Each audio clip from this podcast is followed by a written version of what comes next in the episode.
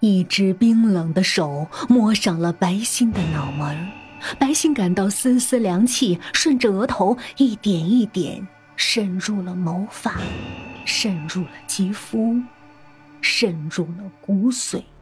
他的牙齿不由自主地打着颤，他努力想要睁开眼睛，可是眼皮仿佛有千斤重，费尽了全身的力气，只微微地睁开那么一条缝儿。可就这一条缝，让白星看到了一线光明。刚才明明已经昏过去了，可现在一抹意识又莫名回到了脑海。厚厚的红地毯吸收了所有的脚步声，在一线光明里，白星看见李总微笑着向他走了过来，他手中端着一个玲珑剔透的高脚杯。走到面前，细细打量着他，口中发出轻轻的赞叹，仿佛在欣赏一件艺术品。如果有恶魔，白心想，那么青面獠牙的恶魔一定不及温文尔雅的恶魔，因为青面獠牙者吞噬的是血肉，而温文尔雅者吞噬的却是灵魂。白心这样想着。可除了闭上那缝隙一样的眼睛，他什么也做不了。一瞬间，张默的影子出现在脑海里。曾几何时，墨姐是不是也这样面对着这个恶魔，忍受着非人的折磨？他的心头仿佛被巨大恶魔的阴影所笼罩。可一阵倔强让他咬紧牙关，睁开了那一线眼睛。我要看清这个恶魔的样子，即使化作厉鬼，不得超生，也要除掉这样的败类。李总伸出手，托着白皙小巧的下巴，在他细致的脸庞上轻轻抚摸。这抚摸细腻而温柔，仿佛在擦拭着一件艺术品，又仿佛情人之间的爱抚。白心感到浑身的每一根毛发都竖了起来，一层细密的鸡皮疙瘩立刻布满了全身。李总感到了白心的变化，他满意的笑了，仰起头，把杯中的红酒一饮而尽，随手从一旁的酒架上拿过一瓶八二年的拉菲，他随即把酒放下，从西装的上衣口袋里摸出一根注射器。高耸的穹顶之下，点点星光和巨大的水晶吊灯复杂的棱角交织着耀眼的光芒，让注射器映着寒光的针尖仿佛闪瞎人的双眼。白心用尽全身力气挣扎，可是身体仿佛是被灌了铅，一动都不能动。李总俯下身，轻抚着白心的长发。他伸出鲜红的舌头，在白皙白皙的脖子上贪婪的舔着，一边舔，一边深深嗅着白皙淡淡的发香。白皙一阵剧烈的反胃，他感觉浑身的鸡皮疙瘩早已稀里哗啦碎了一地。可随即一阵深深的绝望涌上心头，他感觉小腹里膀胱有种放松的感觉。他努力克制着，不让自己在这恶魔面前出丑。终于，李总心满意足的离开了白心的脖子。他举起了注射器，迎着灯光，看着闪烁的针尖，一丝兴奋的神情浮现在他贪婪的脸上。李总对着白心的脸呼出一口气，他抬起手，缓缓把注射器扎入了白心的脖子。白心感觉到注射器的活塞慢慢向上移动，血液被一滴一滴从他身体里抽离。李总拔出了注射器，他把满满一管冒着热气的鲜血注入那只玲珑剔透的红酒杯，随即他打开了八二年的拉菲，倒进了血液当中。美人的鲜血和珍藏的红酒，在华丽的灯光下闪烁出曼妙妖娆的光芒，仿佛一颗流动的红宝石。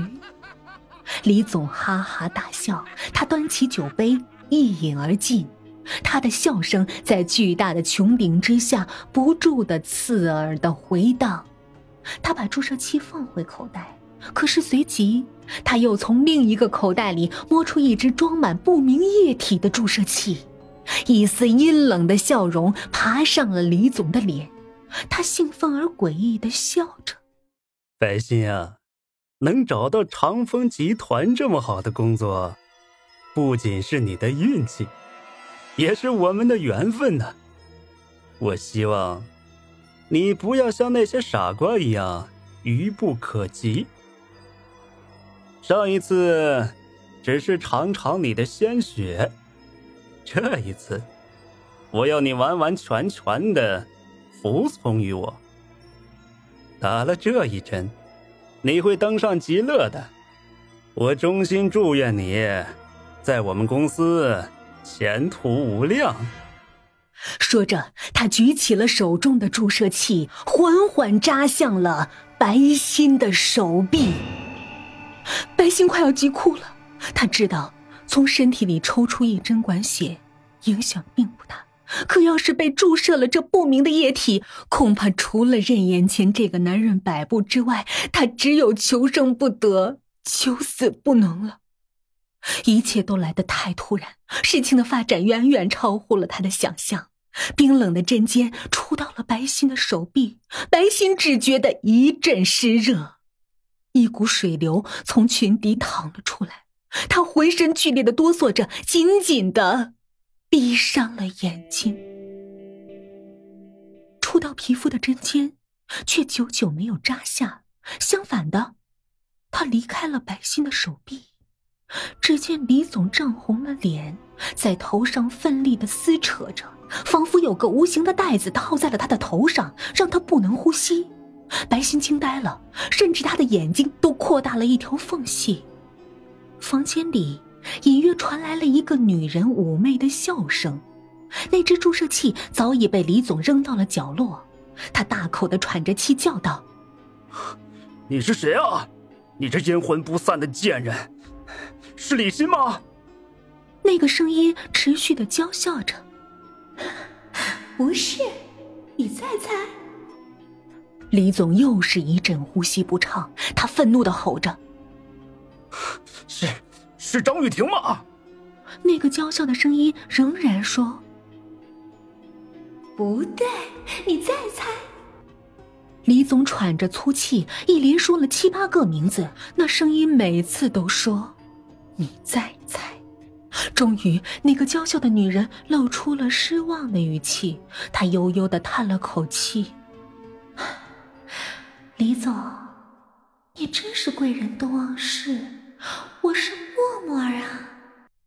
白心顿时热泪盈眶，他脱口而出：“默姐，默姐，我在这儿，我是小新啊。”李总顿时感到头上被包裹了一层厚厚的、让他无法呼吸的泡沫。他冲向墙壁，一边拼命用头撞着墙，一边瞪着血红狰狞的眼睛，咬牙切齿的骂道：“张张默，你这个贱人，我撞死你！我撞死你！”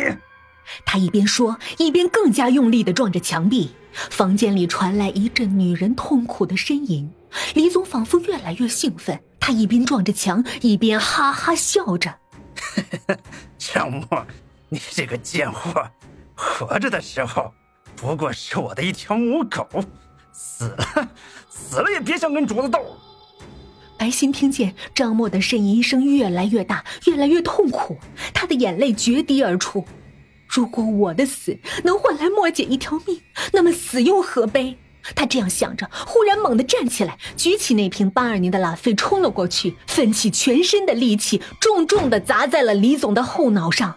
李总一阵踉跄，可这人脑袋也真硬，在满地的玻璃碴里，李总并没有倒地，他只是扶着脑袋，摇摇晃晃的走了几步。白心毛发皆竖，他顺手扯过一旁的台灯，这台灯十分沉重，白心咬紧牙关，使出吃奶的力气，又一次砸向了李总的头。李总哼了一声，倒在了八二年拉菲的酒液里。白心吐出一口鲜血，刚才咬紧牙关的时候，他甚至咬下了嘴里的一小块肉。他顾不得嘴里血流不止，大声喊着：“莫姐，莫姐！”然而整个房间里是一片寂静，只有李总躺在地毯上，发出断断续续的呻吟。白昕又喊了几声，张默仍然没有任何的回应。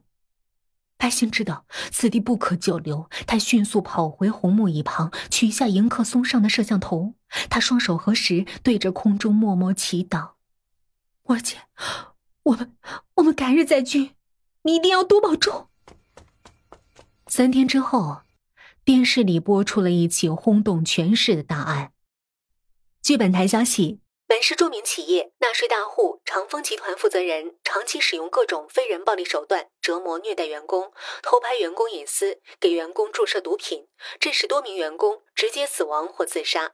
目前，长丰集团相关负责人已被警方控制，更多证据正在进一步调查当中。坐在客厅里的白星按下了遥控器，他关上电视，两行清泪顺着双颊。滚落下来，终于告了一个段落。莫姐，你的在天之灵可以安息了。愿天堂没有痛苦。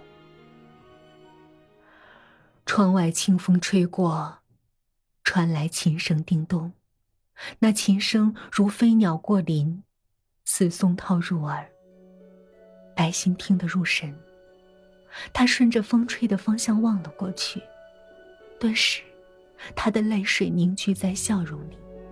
只见一身汉服的张默正在阳台上弹奏着原本放在客厅的古筝。在风中，他手挥琴弦，衣袂飘飞，宛若凌波仙子。张默冲着白昕微微一笑，纤纤素手悠然扫过琴弦。一阵急促的乐曲宣泄而出，和着窗外阵阵长风，宛若长枪大戟，疾风骤雨。这琴声似一往无前，杀伐决断。蓦然间，张默手指一挑，琴音顿转，仿佛铜墙铁壁，平地突起，让千军万马措手不及。不知何时，白心已经持箫在手。他轻启朱唇，微移莲步，踏歌而行，铃声缠绵婉转，似芙蓉出水，念经四座，又如春风化雨，润物无声。白昕双手连按，箫声忽的拔高，扶摇直上，欲破云霄。只是这箫声，似有穷尽，不久便盘旋下坠，呜呜咽咽。如泣如诉，琴声铮铮，张默火红的指甲划过银白色的琴弦，顿时琴声大作，如银瓶迸裂，冰火相击。雄浑的琴声映衬着她娇美容颜，更显红颜似火，岁月如歌。箫声滟滟，白皙素净的指甲按上紫黑色的洞箫，顷刻。箫声绵绵，似碧波凝墨，莲花初蕊。悱恻的箫声，如同他的清秀温婉，让人记起昨日初心，旧时欢乐。一曲终了，白心只觉余音袅袅，意犹未尽。张默赞许的看着白心，冲他一笑，吟道：“流水高山，一曲琴。”白昕也冲他会心一笑，喝道：“莫姐，千古是知音。”他们不约而同伸出手掌来击掌而庆。可就在白昕触到张默手掌的一瞬间，他惊讶的发现，刚才还珠圆玉润、美人的手，已经变得枯瘦干瘪。张默那娇美的容颜，正在以肉眼看不见的速度衰老。他的脸上转眼间布满了皱纹，双颊深陷，嘴巴憋了进去，但他仍然努力的微笑着，用老态龙钟的声音说着：“小心，我亲爱的妹妹，谢谢，谢谢你，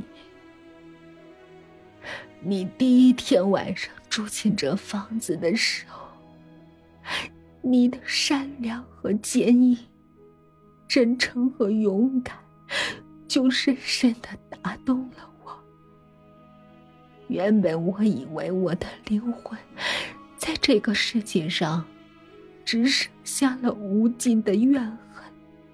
是你，是你让我看见了这世间的美好。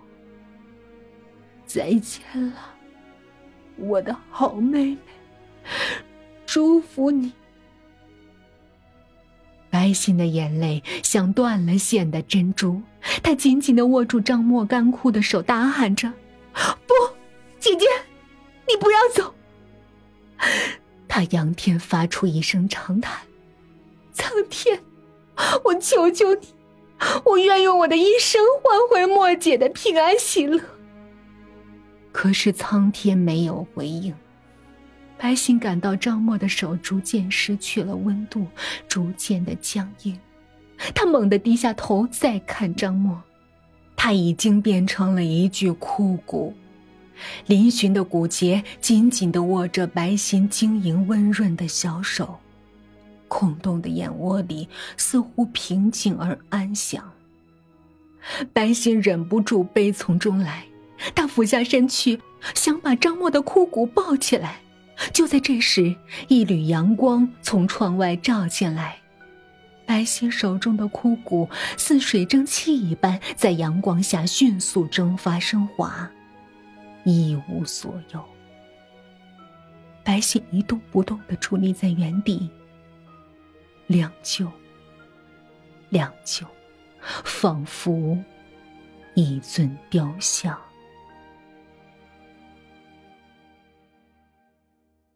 几天后，就在白歆准备提交辞职报告的时候，长风集团开除了他，理由是他不适合公司的业务。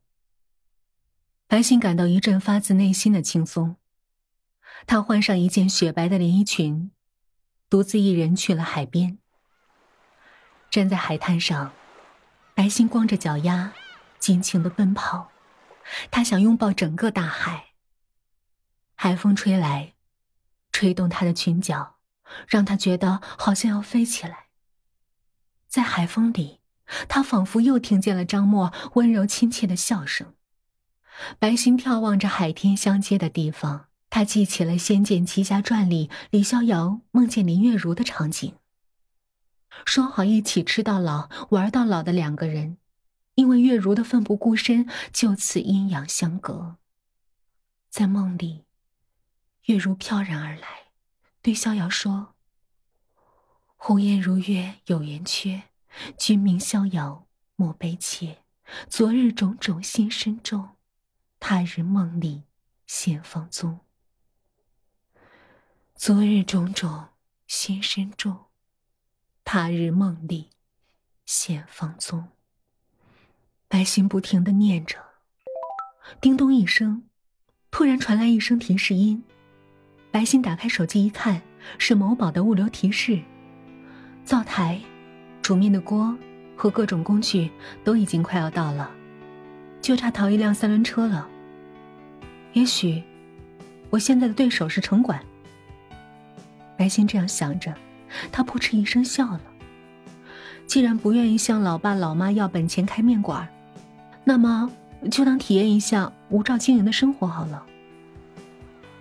白星又一次望向海面，海水一片湛蓝，海面上飘着朵朵白云。